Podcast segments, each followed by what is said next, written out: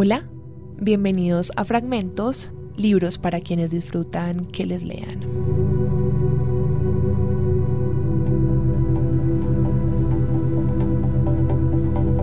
Hoy voy a leer un libro que sé que tiene muchísimos fans, que muchos lectores siguen a esta escritora. Es un género que no habíamos leído acá en Fragmentos.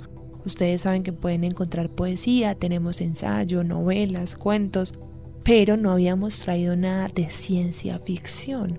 Y era necesario traer a la maestra y a una de las grandes creadoras de este género, que no es nada más ni nada menos que Úrsula K. Guin. Hoy les traigo Los Desposeídos, un libro que tiene una edición nueva aquí en Colombia, muy bonita, cuando los dos planetas que hacen parte del libro, para quienes ya lo, lo conocen, y que recomiendo que se lo compren en físico porque trae además los mapas que ella crea en esta utopía. Este libro fue publicado en 1974 y fue ganadora ella de los premios Nebula de 1974, Hugo de 1975 y Locus del mismo año. Le Guin ha sido una de las mujeres más premiadas en todo el tema de ciencia ficción, a pesar de que Personalmente me parece que le hizo falta reconocimiento y llevar muchas de sus historias, por ejemplo, a la pantalla grande, en sucesos y en momentos como el inicio del 2000, cuando se dieron casi todas las películas de fantasía del Señor de los Anillos, de Harry Potter, pero tenemos estos libros aquí en las manos para disfrutarlos. Le Guin es una mujer que siempre defendió la fantasía, y siempre renegó de las personas que creían que la ficción o la ciencia ficción era un género de menos, porque al fin y al cabo crear un mundo entero y nuevo es lo que hace un escritor. Entonces podríamos decir, por ejemplo, que Cien años de soledad de Gabriel García Márquez es ciencia ficción, porque todos sabemos que una mujer no vive más de 100 años, pero la gran Úrsula sí.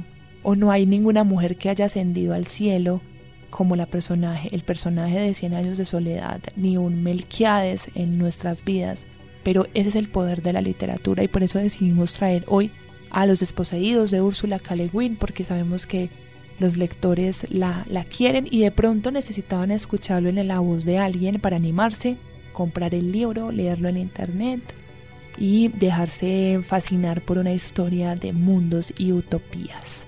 Este es Los desposeídos.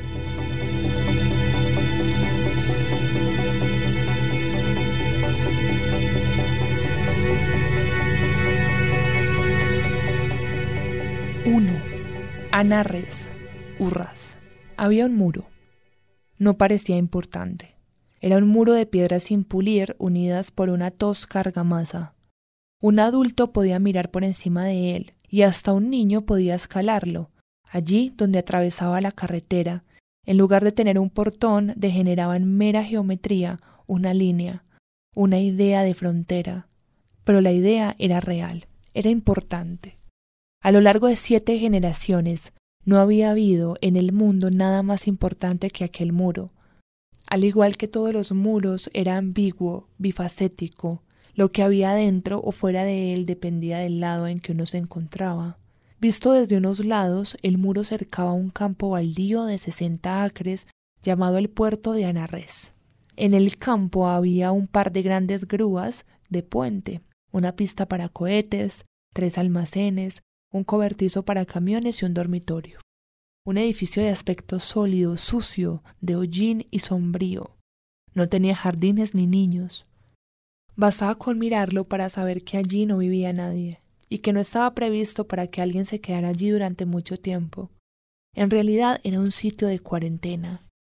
El muro encerraba no solo el campo de aterrizaje, sino también las naves que descendían del espacio y los hombres que llegaban al bordo de las naves, y los mundos de los que provenían y el resto del universo. Encerraba el universo dejando afuera a Anarres, libre. Si se miraba desde el otro lado, el muro contenía a Anarres, el planeta entero estaba concentrado en él, un vasto campo prisión, aislado de los otros mundos y los otros hombres en cuarentena. Un gentío se acercaba por el camino al campo de aterrizaje y a la altura en que la carretera cruzaba por el lado del muro se desbandaba en grupos de merodeadores. La gente solía ir allí desde la cercanía ciudad de Aveni, con la esperanza de ver una nave del espacio, o solo el muro. Al fin y al cabo, aquel era el único muro frontera en el mundo conocido. En ningún otro sitio podrían ver un letrero que dijese entrada prohibida. Los adolescentes en particular se sentían atraídos por él. Se encaramaban, se sentaban en lo alto del muro. ¿Acaso hubiera una cuadrilla descargando cajas de los vagones frente a los depósitos? Hasta podía haber un carguero en la pista. Los cargueros descendían solo ocho veces al año, sin avisar a nadie, excepto a los síndicos que trabajaban en el puerto, y entonces, si los espectadores tenían la suerte de ver a uno, al principio se alborotaban.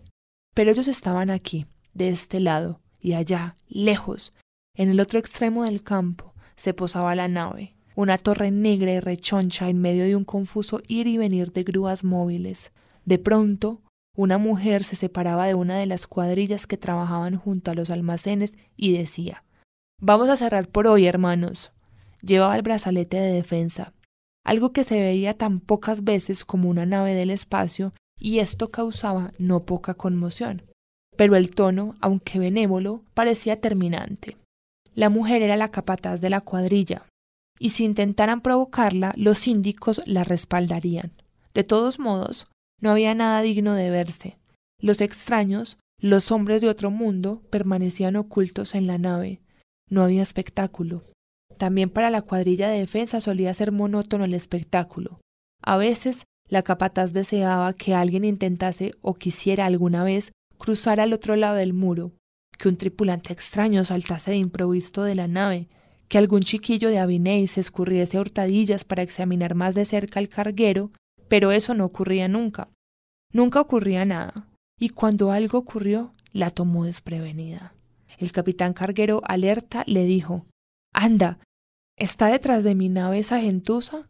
La capataz miró y vio que en efecto había un verdadero gentío alrededor del portón, cien personas o más, merodeando en pequeños grupos, como en las estaciones de los trenes de víveres durante la hambruna. La capataz se sobresaltó. No, ellos ah, protestan, dijo en su iótico lento y limitado acento. Protestan, usted sabe, pasajero. ¿Quiere decir que andan detrás del bastardo que se supone tenemos que llevar? ¿Es a él a quienes tratan de impedirle la salida o a nosotros? La palabra bastardo, intraducible a la lengua de la capataz, carecía de significado para ella. Era uno entre otros términos extraños, pero no le gustaba nada como sonaba, ni la voz del capitán, ni el capitán. ¿Puede en verdad arreglársela sin mí? le preguntó cortante. Sí, qué demonios. Usted ocúpese de que baje el resto de la carga, deprisa, y haga subir a bordo a ese pasajero bastardo. Ninguna chusma de odolunáticos nos va a crear problemas a nosotros. Palmeó el objeto de metal que llevaba en el cinto y que parecía un pene deformado, y miró con aire de superioridad a la mujer inerme. La capataz echó una ojeada fría al objeto fálico. Sabía que era un arma. La nave estará cargada de las catorce. Mantenga la tripulación segura a bordo. Despegue a las catorce y cuarenta. Si necesita ayuda, deje un mensaje grabado en el control de tierra. Y echó a andar grandes zancadas antes de que el capitán tuviese tiempo de llamarla al orden. La cólera le daba fuerzas para exhortar con más energía a la cuadrilla y a la multitud. A ver, ustedes, despejen el camino, dijo en tono perentorio cuando llegaba al muro. Pronto pasarán los camiones y habrá heridos. Que se quiten. Los hombres y las mujeres del gentío discutían con ellas y entre ellos. Seguían atravesándose en el camino y algunos pasaban al otro lado del muro. Aún así, el camino había quedado relativamente despejado. Si ella no sabía dominar un tumulto, ellos tampoco sabían cómo desencadenarlo. Eran miembros de una comunidad, no los elementos de una colectividad. No los movía un sentimiento de masas y había allí tantas emociones como individuos. Incapaces de suponer que las órdenes pudieran ser arbitrarias, no tenían la práctica de la desobediencia. La inexperiencia de todos le salvó la vida al pasajero. Algunos habían ido a matar a un traidor, otros a impedirle que partiese, o a gritarle insultos, o a verlo pura y simplemente pasar. Y todos estos otros obstruyeron el corto trayecto de los asesinos. Ninguno tenía armas de fuego, aunque dos de ellos llevaban cuchillos. Para esta gente, atacar significaba asalto a cuerpo a cuerpo. Querían apoderarse del traidor con sus propias manos. Suponían que llegaría custodiado en un vehículo. Mientras trataban de inspeccionar un camión de mercancías y discutían con el enfurecido conductor, el hombre que buscaban llegó por la carretera solo y a pie. Cuando lo reconocieron ya estaban a mitad del camino, seguido por cinco síndicos de defensa. Los que pretendían matarlo intentaron perseguirlo demasiado tarde y apedrearlo no del todo demasiado tarde. Apenas consiguieron magullarle un hombro al traidor que buscaban, pero un pedrusco de dos libras le golpeó en la sien a un hombre de la cuadrilla de defensa y lo mató en el acto. Las escotillas de la nave se cerraron. Los hombres de defensa regresaron llevándose con ellos al compañero muerto. No trataron de detener a los cabecillas del tumulto que se precipitaban hacia la nave, pero la capataz, blanca de furia y horror, los insultó y los maldijo cuando pasaron junto a ella a todo correr, procurando esquivarla. Una vez al pie de la nave, la vanguardia del tumulto se dispersó y se detuvo, irresoluta. El silencio de la nave los movimientos espasmódicos de las grúas enormes y esqueléticas, el raro aspecto calcinado del suelo. Nada había allí que pareciera humano, todo lo desconcertaba. Una ráfaga de vapor o de gas que parecía provenir de algo conectado con la nave saltó a algunos de los hombres, levantando las cabezas, observaron con inquietud allá arriba los túneles negros. Lejos, a través del campo, aulló la alarma de una sirena. Primero uno, luego otro. Todos comprendieron en el regreso hacia el portón y nadie los detuvo. Al cabo de diez minutos el sendero había quedado despejado. La muchedumbre se había dispersado a lo largo del camino, como si, en definitiva, no hubiera ocurrido nada.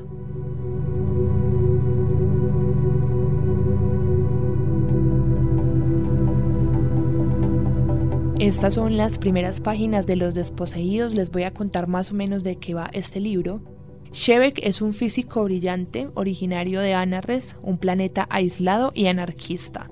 Decide emprender un insólito viaje al planeta madre Urras, en el que impera un extraño sistema llamado el propietariado. Shevek cree por encima de todo que los muros del odio, la desconfianza y las ideologías que separan su planeta del resto del universo civilizado deben ser derribados. En este contexto, la autora explora algunos de los problemas de nuestro tiempo, la posición de la mujer en la estructura social, la complejidad de las relaciones humanas, los méritos y las promesas de las ideologías y las perspectivas del idealismo político en el mundo actual. Los desposeídos de Úrsula K. de Minotauro Esenciales lo consiguen en todas las librerías del país. Si tienen alguna recomendación para nosotros aquí en Fragmentos, nos la pueden escribir a arroba la HJCK, estamos en todas las redes sociales y nos pueden escuchar a través de www.hjck.com o en la plataforma de audio que prefieran. Yo soy Camila Willes y nos escuchamos en otro capítulo de Fragmentos.